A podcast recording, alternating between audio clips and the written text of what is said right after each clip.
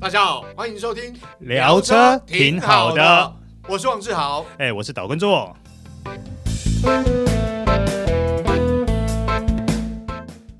大家好，欢迎收听这一集聊车挺好的，我是王志豪。哎、我是岛根座。哎，周哥，今天要聊这部车，其实我们去试了，呃，评价也还不错，但是它的售价就普普，意思是说它没有特别便宜，但跟竞争对手差不多啦。对，其实它这一个价格，应该说它的同级对手也都差不多落在这个价格带了。对，没对错。那我自己是还蛮喜欢这部车，我是以外观啊，跟它内装的设计、整个配备来讲啊。嗯，好，那我们谈这部车就是呃，OPPO 的 Grandland，对然后哎是它的顶级款呃，Business Elegance Modern Plus 首发特仕版。好，简单说就是它的顶规版啦、对啦，名字有点长，嗯，因为它现在在二零二三年，其实 Grandland 它就是两个车型啦，嗯哦，它没有这个原本的 GS，哎对版哦，它只剩下 Modern 跟 Modern Plus 是首发特仕版，对，那售价，呃，它原本的建议售价是一百，超过一百四十万对，哦。那现在优惠价，呃，来到了一百八九万，对，其实跟竞争对手其实差不普遍多啦，差不多。嗯是，譬如说你看 T 广，其实也在二八 T 广一二八零，嗯，也差不多落在这个价格对了。对，比较高规格，大概都会这个价位哦。对所以，呃，大价格上面，我想就是跟对竞争对手伯仲之间，其实它有一些优点是，我我坦白讲是，呃我们讲说直观来讲是，呃，比竞争对手，诶，普遍要好像要好一些，因为讲真的，它竞争对手大概就是我们讲的 Tiguan 啊、啊 Carac 啊、嗯哦，这个等级的，不管是或者是进口或者日系的，呃或者是进口的 RAV4 啦，对对对等等都算。对啊，其实呃，我这样讲，中型 SUV 这个等级啊，在台湾是 SUV 市场的主流。嗯，我们讲哦，台湾消费者购买 SUV 的比例大概在百分之四十五到五十中间。嗯那选择中型 SUV 又在 SUV 里头，又在百分之四十五到五十中间。哦，我跟你讲，台湾人其实还蛮喜欢 SUV 的、对，哦，中间车型啊，中间我说中呃，这算是主流啦。甚至于明年的福斯。哎，对要，引进的电动车也是，哎呃，那个跑旅对对对对，ID4 跟 ID5，对，也是大概这个集聚中对间。啊，那当然这个话题我们稍后再来做对对讨论了。嗯那基本上，所以 Grandland 它就是中型 SUV 是这个市场主流哦。所以我们先讲它在外观上面，我个人觉得，因为其他竞争对手其实卖的都还不错，普遍都不错。嗯，那大家看久了就发现，诶，如果你来看 OPPO Grandland，就发现，诶，它外观真的是比较特别。嗯，哦，因为我我讲，我认为它是比较前卫大胆一点啊。好，光是它那个水箱护罩，呃，有那种类电动车的 feel，对对对，那个人家都是那种我们讲说要撞风散热啊，这个，但是 Greenland 它使用的是一整片的这个镜面烤漆的材质涂是，装，搭配它的闪电的厂徽，所以呃视觉感上面相对来讲，它又是一整片，包括往外扩，所以视觉上是比较我们讲说比较嘖前卫一点，嗯哦，比较大胆一点，没有啦，因为它其他的竞争对手毕竟在市场上也比较久了，对对所对以，你能见度会比较高。对对对，所以如果说你今天开了一台那个 Grandland 的话，哎，人家它就在比较特市别对在路上的辨识度其实相对对还有独特性是比较高的，因对为毕竟它是最近才刚进入市场。对，没错。嗯，那车头上半部像水箱护罩旁边搭配这个大灯，它是整个用这个镀铬的这种银色饰条是环绕的。嗯，那它大灯哦，诶、其实配的也还不错啦，是矩阵式的头灯，是哦，LED 头灯，规格还算蛮高的。那如果是车头下半部，我必须要说层次感很丰富，因为它除了这个下气坝面积蛮大之外啊，搭配了车身同色烤漆保感。其实这个保感的上半部，它还有一个算是撞风的地方，哦，它也是用这个黑色的涂装，哦，所以从车呃，包括引擎盖，它有做一些肌理线条设计，所以从车头到水箱护罩到保杆啊，包括下气坝，哦，整个设计层次感很丰富是，哦啊，加上传统雾灯位置两保杆两旁，它做了类似这个导风孔、导流孔的嗯设计，那它也是用了风道部分，它也用了这个镜面烤漆的材质，所以整个车头看起来还蛮运动化的。而且我因为它的车长并没有那么长，，对，所以你会觉得说整台车看起来就是还蛮紧凑的，，对，哎蛮紧凑的。然后看起来就是感觉人家讲的 socket 嘿 socket 这样，嘿嘿嘿嘿，我觉得呃这样讲好，大家想象一下，就是很多那种五门掀背车，把它放大之后比较扎实一点。对，哦就对类似那样的感觉，对对对不过车尾的部分我，我觉得个人觉得我还蛮喜欢，是因为它看起来蛮厚实稳重嗯，哦，跟车头的痛调诶有一点点不同，但是它又有呼应车头的设计。对，比如说它最下面的雾银的那些饰板哎对啊，对对对或者是说它的尾灯采用的那种倒 L 嗯型，对对对其实对是对跟车头的日行灯是有相呼应对，的。没错没错。那包括它有大面积的尾翼，还有在门板上面尾门板上面有个类似像小蛙小鸭尾的设计，但是它的线条是向下坠的啦，所以你其实正面去看你它的车尾，其实层次感也很丰富。对，就像我刚刚讲的，它如果在呃，它如果走在路上的话，它不仅车头，其实包含车尾的辨识度嗯都算高。其实因为说实话，就是跟其他竞争对手比起来，它是后进市场者啦，对，所以能见度没那么高的情况下，诶，你会多看它两眼，就觉得诶，这什么车？诶，还蛮好看的对嗯哦，蛮特别的。好，那外观的部分，当然哦，轮胎的部分啊，轮胎部分它搭的是二18二五寸，对，五五十八哦。嗯所以这个，哎，它，哎，今天我我们试车的时候，它原厂搭的是米其林的 P 三，对，哦，它是属于比较讲求这个安静，对，它有比较舒适偏舒适。对对安静舒适的轮胎。那其实我跟做哥聊，如果是我，我可能会改成， 因为你比较热血嘛。哎， 对， 我比较热血一点，可以改成 PS 系列啊，哎是对对对。那相对来讲呢，因为它是五五啦，它胎壁比较厚，所以搭配它的悬吊，哦，它的整个车子看起来，哎，因为五五。看起来其实整个车侧看起来蛮饱满的啦， 嗯好、那乘坐起来就是不一样的感觉，对，因为哦毕竟它的扁平比有一定的厚度在嘛，所以它扮演了一些吸震的功对嗯能。对对，那我们待会再聊。那车市里头啊，我个人是很喜欢它车市啊，比起外观，我又更喜欢车市，因为它车市的前座舱我，我坦白讲，我个人觉得是竞同级竞争对手里面相对来讲又更。更呃比较重设计感，然后也是比较多质感去点缀它。嗯，哦，它用了很大面积的软质塑胶啊、镜面烤漆材质啊，搭配了金属四条饰板，还有就是皮革搭配车缝线啊，甚至还有类碳纤维纹的饰。哎，对。哦，可是如果说以中控台来说，嗯我自己最喜欢的部分应该是它从整个仪表板延伸到哦中控台荧幕那一整片。其实它是两块荧幕，对嗯哦，中控台归中控台，然后、哦，然后仪表板归仪表板。对可是它在中间串联的地方，它用了黑色钢琴饰板。啊，对，然后你会觉得说，它似乎就是一整块一体的感觉，哎就很有没错未来没感错。这是对我觉得是它在内装设计上的一大亮点。嗯，就是嘖有那种豪华进口品牌车的感觉，好、很多那种。比较高规格的进口或豪华进口品牌会用这种设计。那它的液晶荧幕、液晶仪表板是十二寸啊，中控台的荧幕呢是十寸。好、它仪表板有五种的变换模式啊，但是你说它是不是就像很多品牌强调那种全彩数位仪表板，然后颜色相当鲜艳丰富哦？它好像不是，也没有欸，对它像有一些，它可能为了要去呃营造出目前的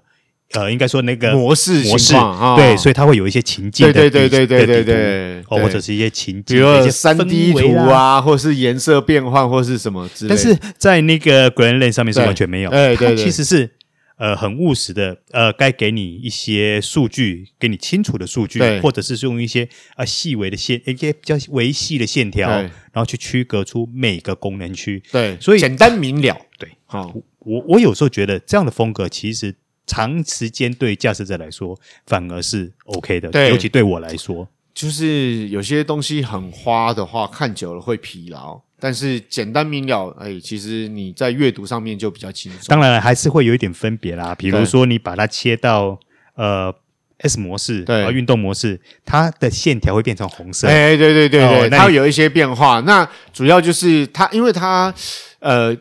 的，我这样讲哈，如果跟我们过去试车的印象中一斤仪表板比起来，它这个显示比较简单，意思是说它可能有所谓的 person 啊，或者是所谓的 computer，就是它呈现的数据的方式是不一样的。对，好、它比较没有像很花的底图或者对三 D 图形之类的啦。对他给的数据就是很直觉，，对很简单，对，对，好，那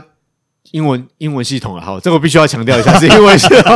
因为真的我我跟做哥在试驾的时候，我们想说，嗯，怎么找都找不到中文。好，不过目前来讲，原厂也表示哦，呃，中文化的系统哦正在编译当中，所以在未来其实车主还是会有的啦。哦对对是对对是对是，，所以你可能买车的时候是英文化系统，你到时候可以回到原厂去升级。哦，这个部分原厂特别强调。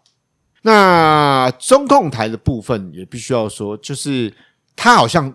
没有什么虚拟按键，没有，除了当然它的中控台荧幕它有触控式的这个荧幕可以选择啊，有些功能在里面，包括你的空调啊、音响系统啊，然后车载系统、Android Auto、Apple CarPlay 或者是主动安全配备的设一定些，选单都在对，里选单面，哎，可里面都有啊，英文界面。我们一般来讲英文，除非你会今天会用阿拉伯文，它也 有， 好丹麦文它也有，还让我有看了还有一下越，南文哦，对对对对，还有越南文。但是也就是说，实体按键它保留着，所以对对于车主来讲、乘客来讲，你要使用上面其实包括了音响系统、空调、面板，它都有实体按键，嗯，所以哦使用起来相当就手。是好那呃接近鞍部的部分，它有一个镜面烤漆的盖板，哦，那打开里面有个置物空间，但是它没有无线充电板 哎哎，谁说他没有啊。我但是是说在那个地方没有，对，呃但是他在一个哎嗯你没有想象到的地对方，对这个待会我们再讲啊。对它它它这个空间里头有一个十二伏充电孔，还有一个 Type A 的插孔啦。哦，嗯，那再往鞍部的部分，它的排挡座就是呃，这个其实 Grandland 呢，因为是呃同一个集团，就是 Peugeot 对，啊、所以它的排挡座其实似曾相识。哎是，啊、所以它是线传系统。嗯，那它的排档方式呢？它有手排模式，用按键，对，但它没有排档座没有手排模式。他就在排档座后面有一个 M 的小按钮对对对，对按下去那，因为它有方向盘拨对片，对，没错没错，你就必须要在方向盘拨片上使用。那它的排档方式呢，就是 P 档是用按键的，嗯，那如果是呃倒车档 R 档啊、空档 N 档跟行驶档 D 档的话呢，就是你用线传的轻对嗯按住按键之后轻轻打档就可以。好，那它在排档座的左边有一个行车模式啦，那它行车模式也比较简单，就是运动模式、一般模式跟经济模式。对，那排档座后方有一个电子手刹车，嗯，然后，诶，它设计比较贴心，就是排挡座后方的置杯架是活动的。对，哦，然后你把这个杯架拿起来的话，哦，它是蛮大的一个置物空间。那它的后方就是这个扶手，对中央扶手跟这个中央扶手可以前后滑移啊。哎，其实我喜欢这样的设计，对，因为不错毕竟我手没那么长被嘛，困住了，被困住哎，了。对我要开车比较对轻我要松。快气的时候，对对对对，我可以往前移。对对对，好，那我们刚刚重提点到来的了 重点就在里面啦。 对，它它的无线充电板哦，设计蛮特别，就在中央扶手里头，而且是直像直立式 的。对，我想大家哎，各位听众可能觉得比较惊讶，你嗯打开中央扶手，你会觉得说好奇怪，为什么我中央扶手里面会设计一条弹力带，一一条橡我一皮开带？始觉得怪怪的。 然后我那时候我这边看很 久，哎，奇怪，这条橡皮带到底要干嘛？后来赫然发现，你把手机插进去的时候，因为它是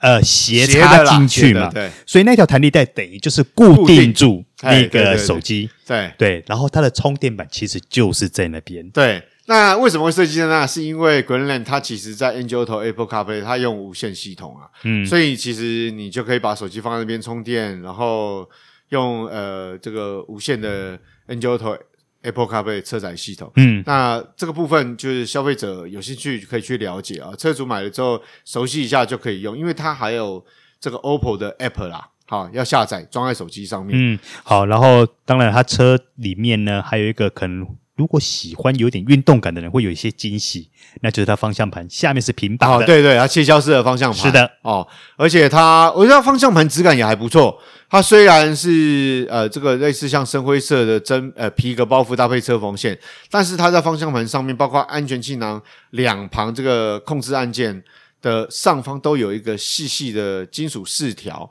然后方向盘正下方呢有一个这个金属饰板嗯，哦来点缀，所以质感其实还不错。是好、那呃，这个也要讲到一个重点，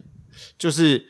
液晶仪表板的显示模式的变化。这个其实我一开始拿到车，在我们开了一段你时间，熊熊没找到，对不对？对？ 对，我还跟做哥讲说，哎、奇怪，它液晶仪表板为什么显示只有一个模式，还蛮单调？就发现不是哦，是它的选择不是像其他品牌都在方向盘上面，它的控制选择按键是在它的这个方向灯的这个这个拨杆上面啊。对，最顶端的对对那个对旋钮，对，它有个旋钮，有个按钮哈、这个旋钮是选择，按钮是控，呃，嗯是确定这样子，所以还蛮特别的。是，那当然，这台车还有一在内装还有一个地方，我个人是还蛮喜欢的，嗯就是它的座椅啊对它座为椅什么真的还说蛮不座椅错呢？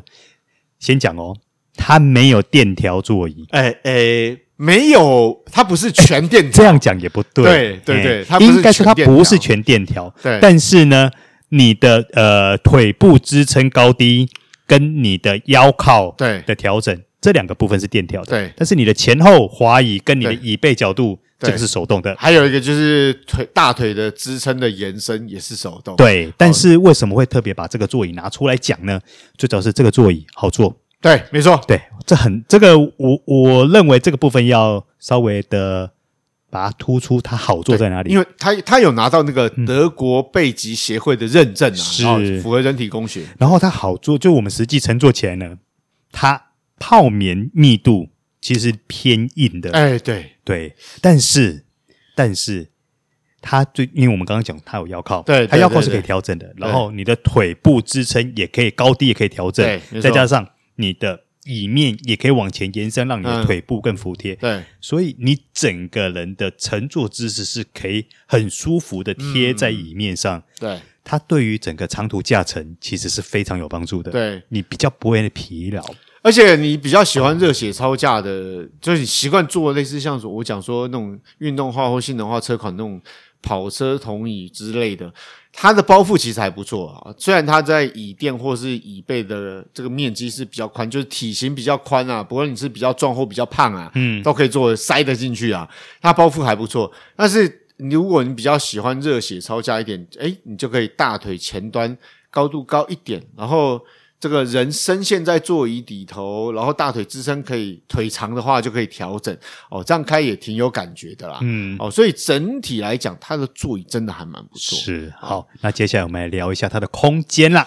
哦，它的空间啊，呃，我我必须要让像我身高一百七十八公分左右，坐后座，如果前座是我驾驶姿势，我大概膝盖距离前座椅背大概就是一个拳头啦，嗯，哦，差不多。那腿部有没有支撑？因为我习惯把座椅降到最低，所以我的脚步呢的延伸啊，呃，当然没有很充裕，但是还可以动一下，嗯，啊、它不是卡死死，你就还可以伸腿一下，就我我我先总和的来讲啦，它的头部空间做得非常好。嗯，对，没错，对，但是纵向空间呢，就嗯，我只能说就水 OK，准就就 OK 水准啦了。嗯那我对跟大家公布一下，哎，以我这种身高一七三的人坐进去以后，它的数据应该会是什么样子哈？嗯，呃我根据我的坐姿调整过后，先讲前座，我的膝盖距离中控台是七公分，我的腿部距离大腿距离方向盘十二公分，因为我个人开车的时候会习惯稍微把方向盘降低一点。哦，好，然后我的头部呢，距离车顶十九公分，所以其实，在整个头部空间相上，你当会觉宽得裕它很宽裕，所以对你不会有压迫感。啊，要讲他没有天窗啊， 对对对，他没有天窗哦。 好，那接下来我们来讲后座哦。嗯后座呢，我的膝部距离后座椅背是十八公分，哦，然后我确的头部距离车顶是十四公分，但是我要先讲一件事情，呃，它为什么它的膝部距离前座椅背可以有十八公分呢？是因为它的前座椅前座座椅椅背有哦稍微挖凹了对，一它有块凹陷，对它有凹陷，所以也争取了更多的腿部对空对间对，、后座纵向空间。对对没错。那它的座椅呢？刚刚做哥有讲，就是它它的泡棉设定是比较呃这个 Q 弹偏硬一点啊，嗯，哦，那他有做一些，也有做，其实他在后座两旁的位置啊，两个位置也有做一点凹陷，对有做一点包覆。不过我、必须要说，就是你说做三个成人可不可以做？以横向空间来讲，我觉得可以做，就是比较稍微靠比较得紧紧一我点觉。得比较挤，那两个人感觉比较舒对服，。那中间这个人呢，其实不会那么不舒服，原因是因为第一个，它的底板啊是比较平坦的，有点嗯像果岭式这它种。中间的部分没有像呃一般的房车那么对的对对对高，对，那么高，因为毕竟它是前轮驱动嘛，哦，嗯那第二个呢，就是它在后座的中间这个位置的臀部、腿部还有背部的面积，支撑面积，哎，还够大。然后我觉得它背部的角度对，也还不错，就是对后座你乘坐背部角度对，是合宜的。对，对，对，是刚刚好，就不会有人有些车款可能为了写尾箱空间呢、它可能就要牺牲这个椅背角度啊、在 Greenland 它还还做的刚刚好，就是我觉得还不错。如果说对于我们这种东方人中等身材，我想中等身材，如果说你身高一八几啊、那另外一回事哦那了，另外一回事。如果是像我们这种中等身材来在坐一在八后零一八零以内的以内的一七几的，我觉得对坐在后座应该都还可以找到合宜的坐对，姿啊。我觉得是舒服的。对，哦，那当然后座跟前座有什么不一样？而、我来讲这个冷气出风口，因为它是双区恒温空调，所以嗯第四后排就是有冷气出风口，但是没有温度调整啊啦、对，好，那另外一个就是。在门板的部分呢，前座门板上半部啊，它用了大面积的软质塑胶，但是后座部分呢，呃，它就用硬质塑胶。对哦但是手碰触的地方，就是门把扶手的部分啊，它还是用皮革包覆，然后甚至有搭配车缝线，嗯，还有这个这个雾银色的饰板。对。但是如果后在后座的部分嗯有一点，我要特别跟各位听众说明一下的是，它在出风口后座出风口的下下方方，嘿，设计了设定了一个两百二十嗯伏特的插 孔，对，刚开始看到两百二十伏，心想，嗯，两百二十伏，诶，这是怎样家电？哎，但是我必须先说明哦，这个两百二十伏的插孔不是我们一般台湾用的那种双插那哎种对双孔对对插对座对对哦，嘿所以对对如果你要使用的话，请必须先购买一个转接座。哦，对所以基本上其实后座也有插孔可以用啦，就是是你要买个转接座啦。对，而且哦还两百二十伏的哦，对这对个对在很多修理车上面来说是还蛮少见的。哎，没错，这个设计比较特别。嗯，那整体来讲，它的座舱空间，我觉得如果以空间来讲，就中规中矩啊。对，哦，但是以配备来讲，其实是还蛮不错，就是该给你的他都有给了。对，包括哦，对我们今天试车，因为太阳非常大，其实我们坐在后座有感，就是因为它后座的玻璃已经有黑化处，，对，哦，还蛮明显的，所以坐起来这个遮光效果不错，还不错。对，嗯，好，那再来我们提到空间，我们讲它的尾箱空间。它尾箱空间呢，其实尾箱空间的部分啊，呃，你说大没有很大，但水准就、嗯呃五百一十六公升，对，大概以这个级距的车有五百一十六公升的行李箱，算呃中规中矩啦。嗯对对对，及格啦，及格啦。那好处是第一个，它的底板啊是高低可调，对，哦，就是你要呃垂直高度比较高的情况下面，你就可以调到下面那一层。那一般我们使用呢，可能就是在上面那一层。那呃，有一个部分消费者要注意，就是它的尾门的门槛高度比较高一点、嗯，哦，根据我实际测量起来，它的尾门行李箱呃门槛差不多是七十六公分。。对，那一般的话，我们所接触到的行李箱门槛大概就差不多六十七到七十公分了、啊嗯它有稍微略高一点。对，而且它的底板距离门槛有一定的落差、哦嗯，所以你在置放东西的时候，是对消费者来讲，男生可能没差、啊，嗯啊搬点重物可能还吃得消，那、啊女生的话可能要注意一点对，但是它尾箱的部分有一个东西，我觉得还不错，就是主梯式尾门，哦。对，而且感应还蛮蛮灵灵敏的。的哦。我们试车那么多次。很老实讲，有很多感应式尾门，它就是你感应到要大概花个三秒、五秒，尾门轻轻的打开。但是在 Greenland，哎，不错，一踢它的就反有应还蛮直接的、哦，对对对，一嗯踢就有。对所以基本上我觉得是蛮好用的。对，好，那当然它底板四周有这个扣环，可以挂置物网啊，然后在尾门两侧它也有置物的空间。嗯哦，所以整体来讲，以空间的应用上面啊，呃，它如果第二排座椅倒平的话呢，其实它有一千六百五十二公升，嗯，哦，也算也大，算还不 OK 错啦，，对，还还不错。哦，所以呃，在空间方面呢，我想 Greenland 并没有跟呃它的竞争对手比起来，并没有吃亏嗯啊、但是也没有特别突出。啊嗯，好、好，接下来我们要聊到呃很多现最近网络上热烈讨论的问题啦，嗯，就是它的一点二动力到底能不能符合需求？呃，坦白讲，我是觉得够用啦。哦，必须要讲够用，对，因为毕竟嗯，一百三十匹马力。三十一百三十匹马力看起来是不突出，对但是因为它二十三点五公斤米的扭力，对，其实还蛮实用的。哎、对，其实我们在实际开的时候踩那个油门踏板，呃，我觉得，呃，这要怎么讲？大家想象一下，小排气量涡轮，呃，它可能力量要到一定转速才会释放出来，所以中间难免有一段小小的，我们讲说类似像 turbo lag，我我我讲的比较直接一点，就是说，呃，你在起步的一瞬间，嗯哦，可能你会感觉到那个力道有没有会比较稍微温、啊温比较温和一点比，较粗，对对比较温和，然后很快，因为它转速上来很快嘛，你只要大概过了一千六、一百、一千七百转、嗯两千转以后，它整个加速就很就应该算是很顺畅，嗯对对，畅快啦，这个够畅快，就是其实就那么一下子而已啦。对其实对你说真的有很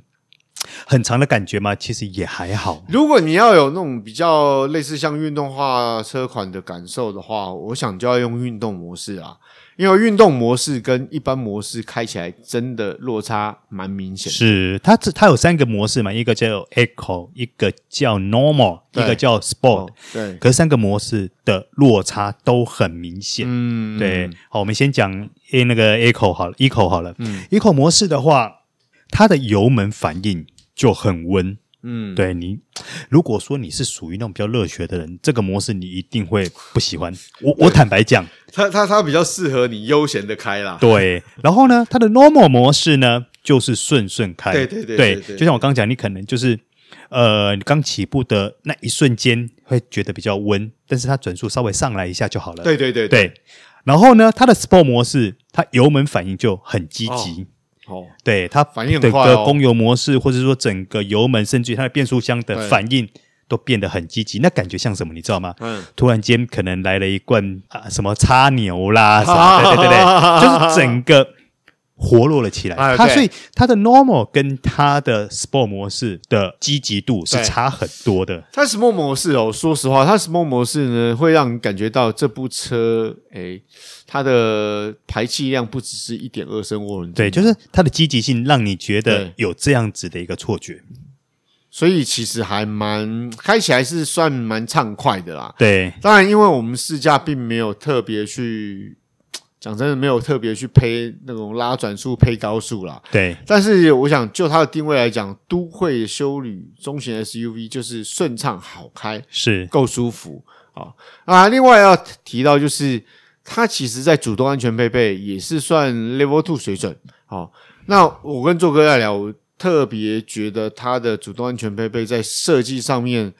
呃，蛮贴心。原因是因为有很多车款呢，品牌的中型 SUV，它可能在车道至中或车道偏移警示修正的部分，它没办法关闭。嗯，好，你可能呃必须要使用一个，或者是只有一个能关。通常来说可能是警示可以对关啦。对啊，但是呢，在 Greenland 上面呢，它是车道至中你可以关掉，嗯，那车道偏移警示修正你也可以关掉。等于是给驾驶更多的自由度嘛。对，就是你不想要那么多电子辅助介入的话，嗯其实就呃，我觉得自己开哦，这种是状状况是很舒服的。嗯对，那最后我们来聊一下它的操控啦。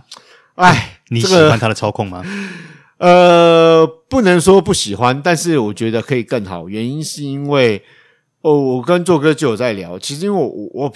做习惯开习惯了悬吊比较硬一点的运动化或性能化车款，甚至连我自己的车都是呃改装避震器。对，所以我觉得 Greenland 哦，呃，不能说不好，应该讲说符合它的痛调定位跟它的定位。对，好，因为毕竟它就是我讲，它是一部中型 SUV，你除了驾驶开之外，很多时候是要在顾及到乘客的舒适性舒。适性，对，所以它做的这个它是前麦花臣后扭力梁，那但是呢，它整体的行路的质感啊，并不会因为是扭力梁而牺牲掉，它调教还不错，嗯，比较软一点。